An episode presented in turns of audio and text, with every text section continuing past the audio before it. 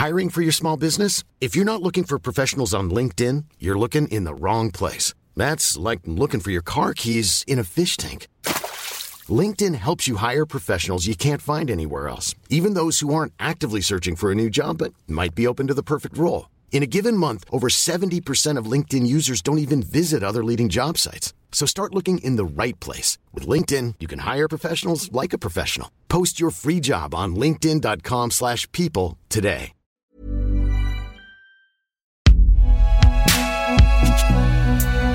Binge.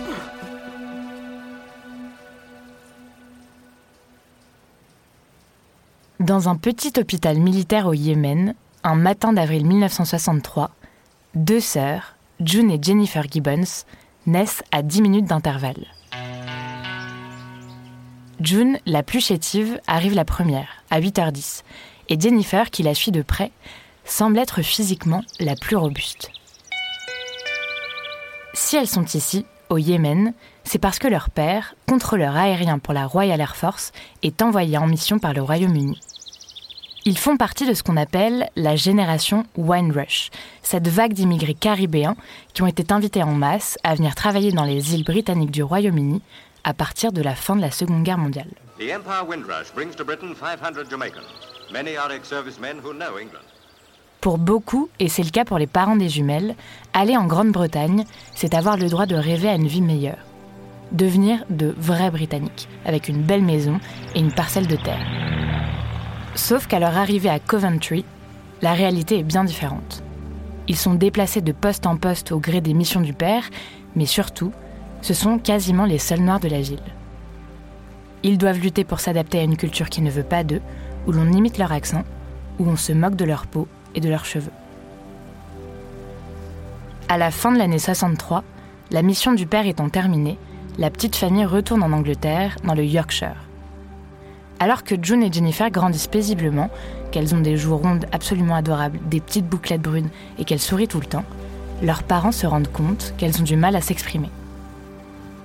Elles ne savent dire à peine que trois ou quatre mots, ce qui les inquiète un peu.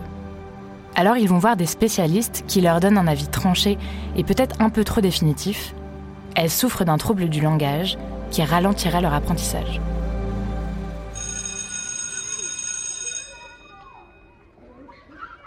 En 1971, les jumelles ont 8 ans et déménagent dans un nouvel endroit en Angleterre. Qui dit nouvelle maison dit nouvelle école, et on le sait, la nouveauté n'est pas forcément un signe de bienfait. June et Jennifer sont quotidiennement insultées, harcelées Face à cette hostilité quasi permanente, les jumelles vont, d'un commun accord, conclure un pacte. Elles vont choisir de se retrancher du monde extérieur et arrêter de communiquer avec les autres. Elles vont décider de ne se parler qu'entre elles, et même inventer un langage que personne d'autre ne pourra comprendre.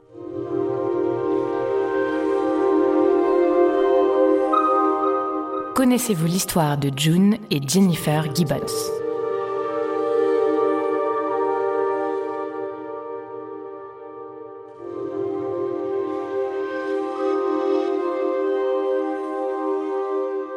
Nous sommes en 1974 et les jumelles ont encore grandi. Le déménagement n'est même plus un événement pour elles, elles y sont habituées. Sauf que cette fois-ci, la famille se rend dans l'une des villes les plus blanches et les plus racistes du pays de Galles, Haverfordwest. À l'école, c'est pire que tout. June et Jennifer sont tellement harcelées que le directeur convient avec elles de les laisser partir 5 minutes plus tôt à la fin des cours pour prendre de l'avance.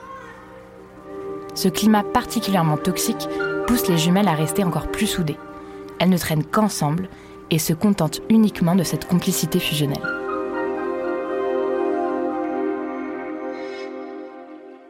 Elles commencent à adopter un comportement un peu étrange. En plus de rester silencieuses, elles arrivent par exemple à l'école en marchant de façon parfaitement synchronisée. Ou bien elles s'écroulent par terre en même temps si on les interroge en classe. Et puis, ça leur arrive de plus en plus, elles peuvent partir en vrille, comme ça, et se livrer à de violentes bagarres entre elles quand le silence ne suffit plus. La chambre qu'elles partagent toutes les deux dans leur nouvelle petite maison devient alors leur abri, leur endroit à elles. Le seul, d'ailleurs, où elles ne risquent pas de se faire embêter et où elles peuvent laisser libre cours à leur imagination, sans avoir peur qu'on se moque d'elles. Elles fabriquent leurs propres poupées et leurs propres peluches qui deviennent des personnages dans des pièces courtes qu'elles écrivent. Elles créent une émission de radio, Radio Gibbons, The Living Fact of Life, et mettent au point une langue constituée d'un mélange d'argot de la Barbade, qui vient des Caraïbes, et d'anglais, parlé à toute vitesse.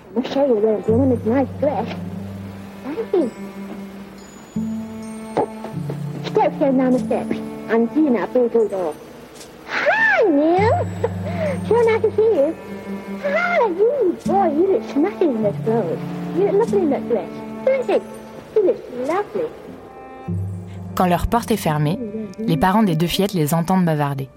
Et ils le savent parfaitement. Quand cette porte est close, il est hors de question pour eux de pénétrer dans leur petit monde secret.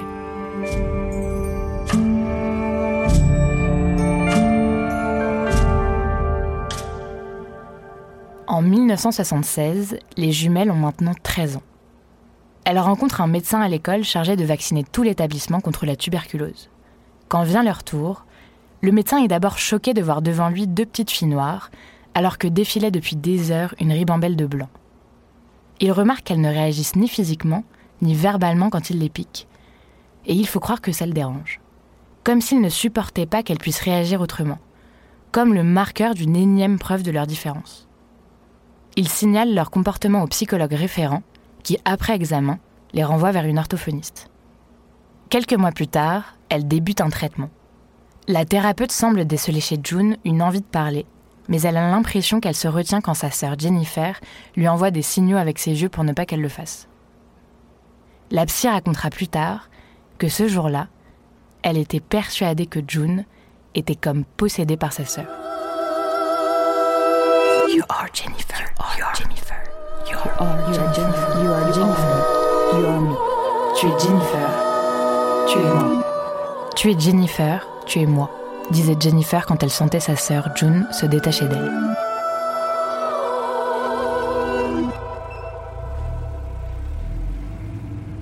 Les jumelles sont transférées, sans même que les médecins prennent la peine de prévenir les parents, dans un établissement scolaire spécialisé, à Eastgate, à quelques kilomètres de leur ville. Face à cette décision, les parents n'ont effectivement pas d'autre choix que de faire confiance aux professionnels, car de toute façon, ils ne sont jamais consultés. À aucun moment on ne leur a expliqué ni où elles étaient, ni pourquoi. Depuis le début, ils doivent suivre les directives et se taire, eux aussi.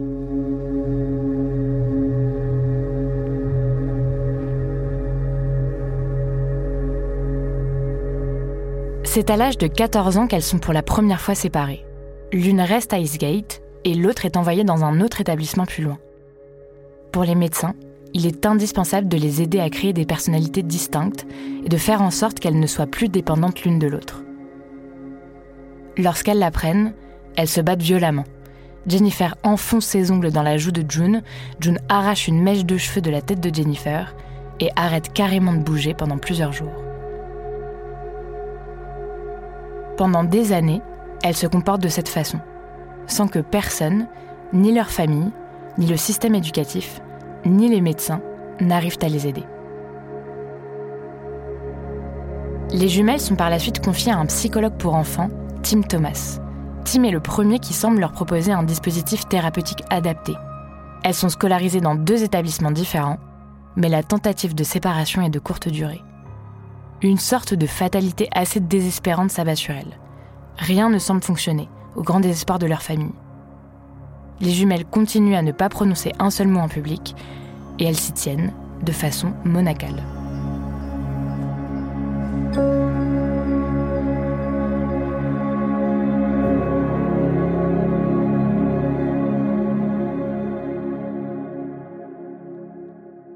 Pourtant, Contrairement à ce qu'a déclaré un jour un professeur, elles font preuve de très peu d'initiative et d'imagination. Quand elles se retrouvent, derrière la porte de leur chambre, un monde parallèle et singulier s'épanouit de plus en plus, dans lequel seule Rosie, leur petite sœur, a le privilège d'accéder. Les poupées sont comme leur famille, presque tous des jumeaux et des jumelles, et américains pour la plupart. Lorsque l'une des poupées meurt, Rosie, la secrétaire officielle de ce monde imaginaire, enregistre la cause de sa disparition. June Gibbons, âgée de 9 ans, décédé d'une blessure à la jambe. George Gibbons, âgé de 4 ans, mort d'eczéma. Bluey Gibbons, âgé de 2 ans et demi, mort d'appendicite. Pierre Gibbons, 5 ans, adopté, présumé mort. Julie Gibbons, âgée de 2 ans et demi, décédée d'un estomac embouti. Polly Morgan Gibbons, âgée de 4 ans, mort d'un visage fendu. Et Susie Pop Gibbons, morte en même temps d'un crâne fêlé.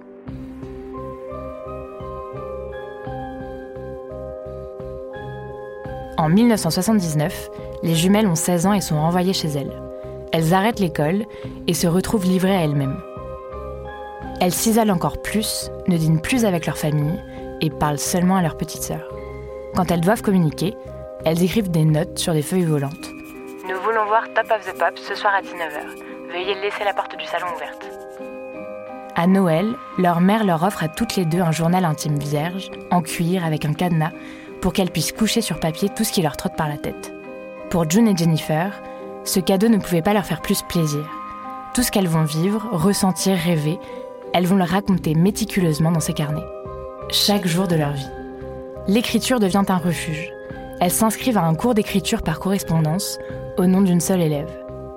June écrit une nouvelle, The Pepsi Cola Addict, qui raconte l'histoire d'un lycéen séduit par un professeur enrôlé dans un gang, puis envoyé en maison de correction, où un garde homosexuel crée une pièce pour lui. Le jeune homme finit par mourir d'une overdose de barbiturique. La nouvelle est publiée, mais June se fait avoir par la maison d'édition qui la convainc de placer quasiment toutes ses économies pour aider à payer la publication. Jennifer, de son côté, écrit The Pugilist, l'histoire d'un médecin qui, dans un dernier effort pour sauver son fils, tue le chien de la famille afin d'obtenir son cœur pour une greffe. Sauf que l'esprit du chien continue à vivre dans l'enfant et va se servir de son corps pour se venger du père. Les jumelles essayent à maintes reprises de publier quelques-unes de leurs nouvelles dans des magazines, mais la réponse est toujours la même. Désolé, mais c'est nous. Nous avons bien reçu votre nouvelle, mais nous sommes au regret de vous annoncer que nous ne sommes pas en mesure de la publier.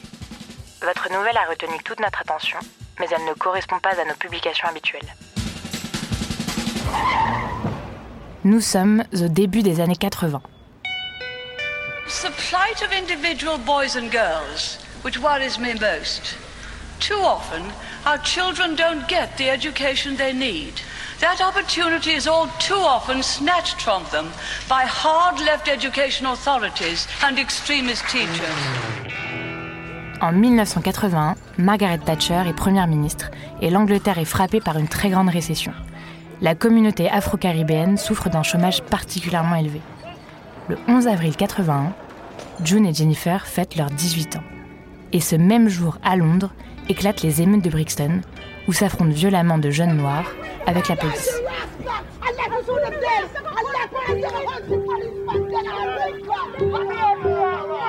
Les jumelles sont assez loin de tout ça. 18 ans, c'est la période des premiers émois amoureux, et c'est bien la seule chose qui les intéresse. Leur souhait absolu, traîner avec des garçons. Elles font une fixette sur les frères d'un garçon qui était à l'école avec elles, d'origine américaine, et dont elles trouvent qu'il ressemble à Leonardo DiCaprio. Pour les séduire, elles se préparent pendant des heures, portent des jupes courtes, des talons hauts, se maquillent avec du rouge à lèvres bien rouge comme des vraies dames. Elles achètent de longues perruques brunes, des lunettes de soleil et même des chewing-gums pour avoir l'air de stars à la fois méprisantes et glamour. Ces garçons, c'est un moyen pour elles d'arriver à créer du lien social, ce qui ne leur était jamais arrivé jusque-là. Avec eux, elles vont tenter toutes sortes d'expériences. Sniffer de la colle, fumer de l'herbe, goûter à l'alcool. Et avec le whisky, elles ne sont plus muettes. Elles parlent et se détendent même. Elles déclarent dans leur carnet Nous estimons que Dieu nous a dit d'acheter à boire, et ça a fonctionné. Nous avons sniffé de la colle et de l'essence à briquet. Avec ça, on était différentes. On riait. On parlait. Les garçons dont elles se sont entichées ne sont pas de parfaits gentlemen, loin de là. Ils sont parfois violents avec elles, ils les ignorent ou les insultent, parfois même ils les frappent. Mais malgré tout, Jennifer, qui perd sa virginité avec l'un d'eux dans une église, racontera que c'était l'un des meilleurs jours de sa vie. Treize jours plus tard, June, qui ne veut pas rester sur le carreau, couche avec un autre du groupe. À la fin de l'été, les garçons repartent aux États-Unis. En guise de souvenir, l'un leur donne un t-shirt sale, l'autre une photo et deux chaussettes dépareillées, et le dernier vend à June une vieille veste. Dans leur journal intime, elles écriront Cinq semaines de plaisir. C'était cinq semaines de plaisir. Nous étions très heureuses.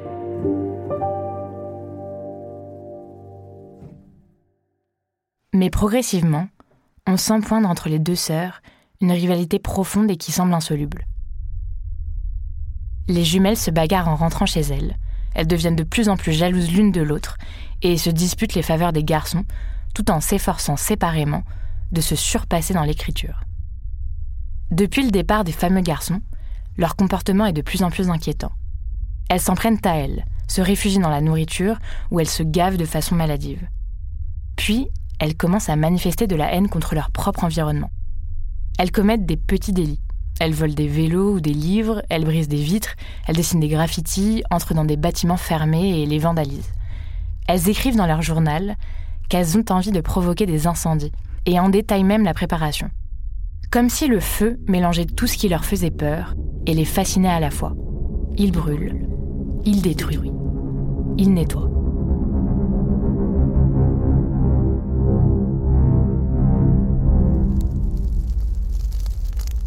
Extrait du journal de June. Toute cette semaine, j'ai voulu incendier le magasin de tracteurs de Snowdrop Lane. Je l'ai incendié aujourd'hui, avec l'aide de G, bien sûr. C'était la plus grande soirée de ma vie. Nous avons escaladé une clôture de barbelés. Le ciel est devenu plus noir et il a commencé à pleuvoir. Pendant tout ce temps, mon beau feu glorieux se frayait un chemin à travers le toit et l'épaisse fumée remplissait le ciel nocturne. Oh, quel esprit pécheur, mauvais et égoïste. Mais je sais que le Seigneur me pardonnera. Ce fut une année longue, douloureuse et difficile. Est-ce que je ne mérite pas d'exprimer ma détresse?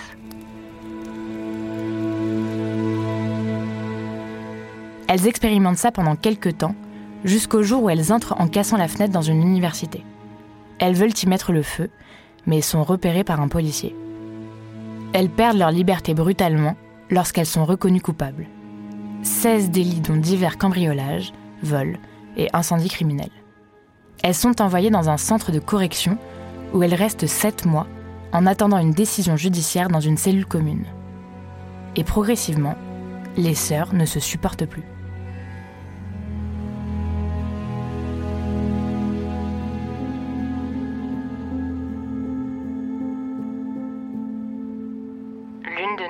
pour tuer l'autre. Un coup dans la tête, traîner son corps sans vie, creuser une tombe secrète. Comment cela va-t-il finir Un coup dans la tête, traîner son corps sans Nous sommes devenus ennemis, creuser une tombe secrète. Comment puis-je me débarrasser de mon ombre Mon ombre, c'est la misère, la déception, le meurtre. Creuser sans elle, serais-je libre Le meurtre. Où vais-je mourir Où vais-je mourir Au printemps de l'année 1982, un psychiatre est envoyé par leur avocat pour les évaluer. Sans qu'elle ne lui parle, il conclut qu'elle souffre d'un trouble de la personnalité psychopathique. Il suggère qu'elle soit envoyée à l'hôpital psychiatrique de Broadmoor, en Angleterre, un asile de haute sécurité qui accueille les tueurs en série et les délinquants violents. Elle partage par exemple les murs avec Peter Sutcliffe, surnommé l'éventreur du Yorkshire, qui a assassiné 20 femmes.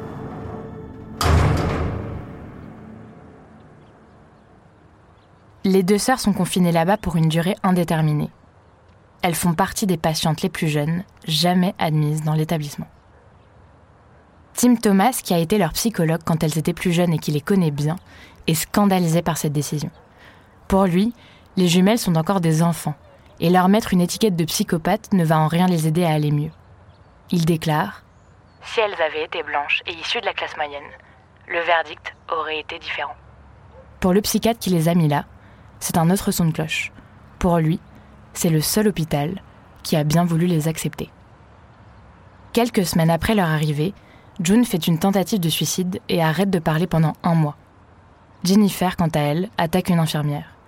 Séparées dans un premier temps, les jumelles se voient administrer de lourds traitements antipsychotiques. Elles passent 12 ans dans cet hôpital. June passe son temps à lire Oscar Wilde, Emily Brontë, Marie Shelley, et elle écrit cinq livres. Le personnel soignant les sépare parfois, puis les rassemble, mais rien ne marche. Elles sont désespérées d'être ensemble, désespérées d'être séparées, et ne communiquent toujours pas avec les autres. Un jour, Marjorie Wallace, une journaliste du Sunday Times, qui avait suivi leur procès, a été abasourdie d'apprendre qu'elles avaient été placées à Broadmoor. Elle réussit à les contacter, à gagner leur confiance et mène une série d'interviews avec elles durant leur séjour à l'hôpital. Elle en sort un livre, The Silent Twins, publié en 1986, faisant de cette histoire un symbole. Le 9 mars 1993, au matin, les jumelles sont libérées à l'âge de 29 ans. Elles sont envoyées dans une clinique du sud-ouest du pays de Galles, à Caswell, un établissement plus ouvert. Dans la voiture, alors qu'elles s'éloignent des grilles vertes de cet hôpital dont elles ont haï tous les instants, Jennifer pose sa tête sur l'épaule de sa jumelle et lui dit ⁇ Enfin nous sommes dehors ⁇ Puis, elle tombe dans le coma.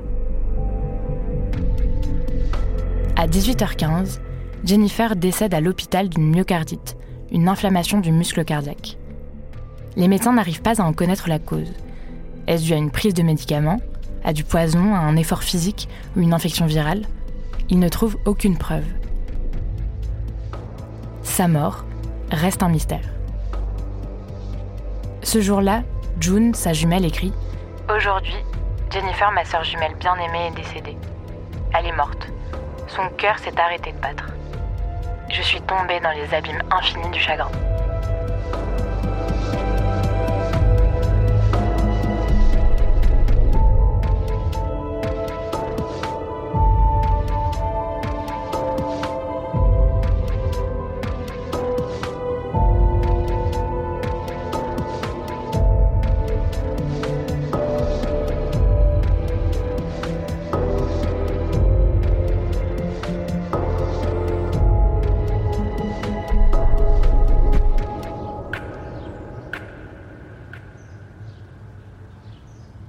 Un an plus tard, June sort de la clinique et peut enfin jouir de la liberté après toutes ces années d'enfermement. Quelques années plus tard, la journaliste Marjorie Wallace déclara que les jumelles avaient passé un accord avant leur sortie. Si l'une d'elles venait à mourir, l'autre aurait droit de se remettre à parler et de mener une vie normale. Après la mort de Jennifer, June a donné des interviews à des journaux. Aujourd'hui, elle est toujours sous traitement médicamenteux mais se sent effectivement libérée. Elle parle et vit toute seule, de façon discrète près de ses parents au pays de Galles. Mais jamais elle ne pourra pardonner à l'hôpital psychiatrique de Broadmoor d'avoir gâché leur vie et négligé la santé de sa sœur. Sur la tombe de Jennifer, June a fait graver ce poème. Autrefois nous étions deux. Nous ne faisions qu'un. Nous ne sommes plus deux pour faire face à la vie. Repose en paix.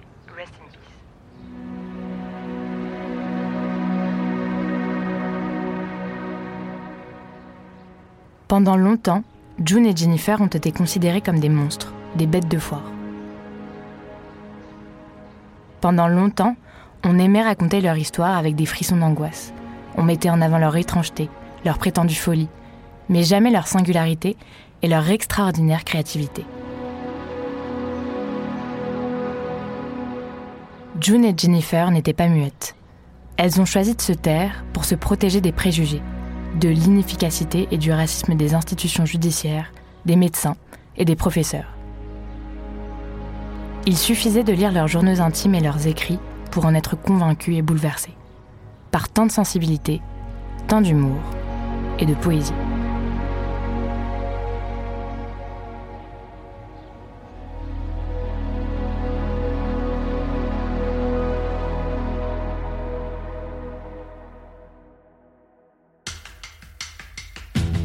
Héroïne de cette histoire, June et Jennifer Gibbons. Autrice et narratrice, Juliette Livartowski.